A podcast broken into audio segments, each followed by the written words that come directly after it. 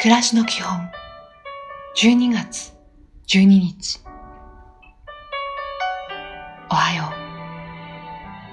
笑顔の朝を迎えましょう。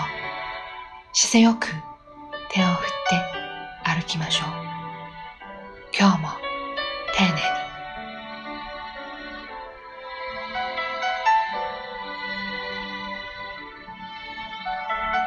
こんにちは。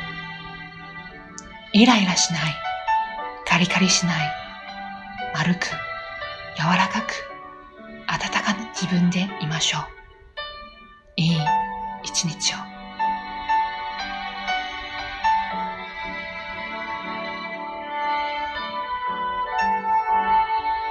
おやすみなさい。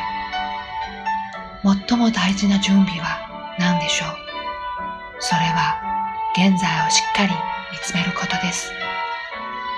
するべきことをしっかりと果たすことです。明日も頑張りましょう。おやすみなさい。